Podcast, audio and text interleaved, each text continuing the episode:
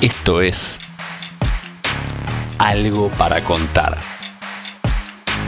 El podcast oficial de Clave Bursati.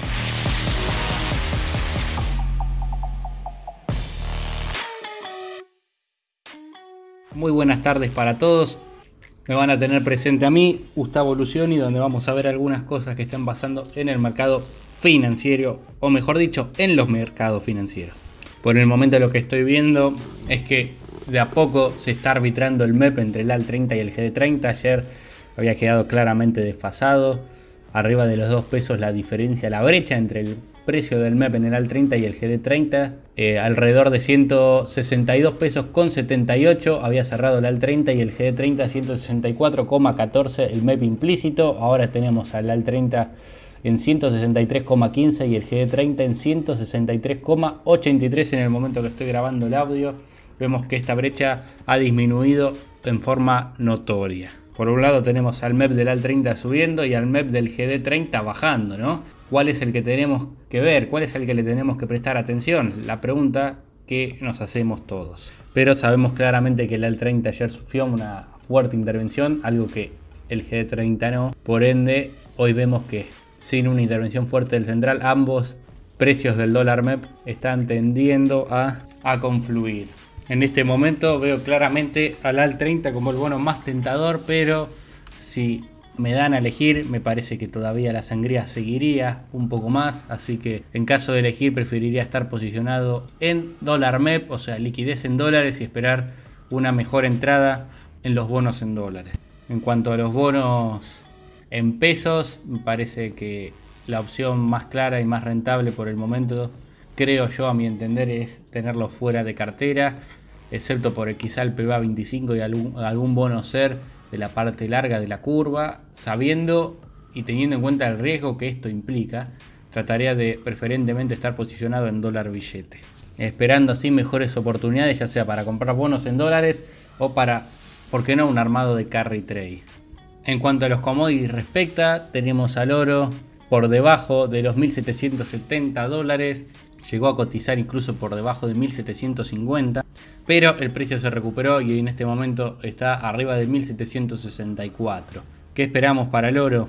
Una especie de pullback a los 1.790 y por qué no los 1.810. Esta zona de 1810, 1820 me parece que es el precio a superar para poder seguir en tendencia alcista.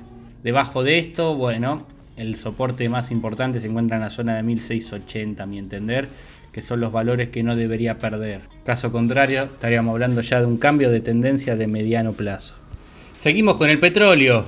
Creo yo que mientras no pierda los 71,90 sigue en tendencia alcista, me parece que es el precio que debe mantener. En caso de perder esta zona, seguramente vayamos a buscar números por debajo de los 70 dólares.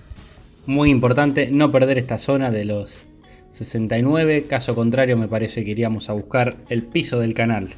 Del canal alcista que lo tengo yo justo por donde se encuentra en este momento la media móvil de 100 simple en visión diaria en la zona de 64 dólares con 51, más allá de los soportes intermedios 67 con 40, ¿no? Que me parece que no creo que sea una zona lo suficientemente fuerte como para mantener, como para bancar el sell-off que creo yo que se produciría en caso de perder los 70 dólares. Si pasamos al agro, no se asusten por lo del maíz, lo que vemos es un roleo, no, que no cunda el pánico. La posición de maíz septiembre cerró 0,27% abajo en Chicago, el trigo cerró 0,92% abajo, mientras que la soja cerró neutra. Mientras tanto, más allá del leve rebote que parece que vamos a tener en las próximas ruedas, a mi entender, de la zona en lo que es soja, trigo y maíz. Me parece que se viene un rebote. Nos encontramos con que tanto el maíz como la soja rosario está considerablemente mucho más barata que su par de Chicago. Está más que interesante a mi entender para empezar a vender basis, que esto qué sería vender basis, vender Chicago, vender tanto maíz como soja Chicago y comprar soja y maíz local Rosario. Por otro lado, lo que respecta al equity, en este momento vemos a Galicia en visión diaria, Galicia DR luchando contra la EMA de 200, fundamental, que tanto le costó superar, en este momento se encuentra por encima y justo ahí frenó la caída, muy importante para Galicia no perder esta zona de los 8 dólares con 70, con 75. Caso contrario, la corrección podría profundizarse aún más y la veremos, que creo en ese momento sí será una muy buena oportunidad de compra en la zona de 7 dólares con 69 centavos. Mientras tanto, el Merval en pesos, que es lo que la mayoría estamos mirando, perdió la EMA de 21 lamentablemente, pero por el momento se encuentra dentro de la figura de triángulo o cuña bajista, resolución alcista que se está formando, o al menos que yo tengo graficada y estoy mirando en este momento. Veremos para dónde resuelve. La figura no se ha perdido, pero sí la EMA de 21. Así que con cuidado y a monitorear, ya que en caso de perder a, mi entender esta figura de romperla hacia abajo, la corrección podría profundizarse aún más hasta la zona de 58.000 puntos. En otro ADR, el cual sigo con mucho detenimiento, es IPF, que perdió la EMA de 200 que tanto le costó romper. Se encuentra ya hace dos ruedas por debajo. Veremos si logra frenar en la zona de 4,49. En este momento está cotizando a 4,59. Muy importante mantener esta zona y empezar a consolidar ahí mucha venta con volumen, debe ser en base a la noticia en la que, el MSCI decidió bajar a la, Argentina de categoría stand alone, así que desde ese momento que los activos argentinos no paran de corregir, en la parte de bonos se siente bastante esa salida de capitales que estamos sufriendo. Muy importante para IPF no perder estos 4,49. Caso contrario, la corrección podría profundizarse aún más por lo menos hasta la zona de los 4 dólares con 10, 4,05. Me parece que en ese caso eh, em, habríamos perdido muy buena parte de la suba que hemos tenido en el mes de mayo. ¿no?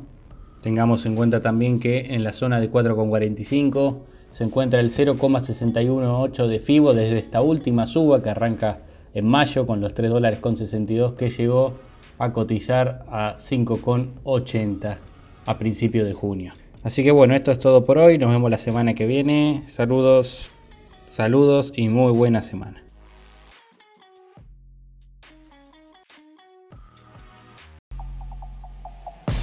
Si querés enterarte de la última información del mercado en tiempo real y sin costo alguno, súmate a nuestra comunidad de WhatsApp en clavebursátil.com barra comunidad, un espacio de inversores para inversores.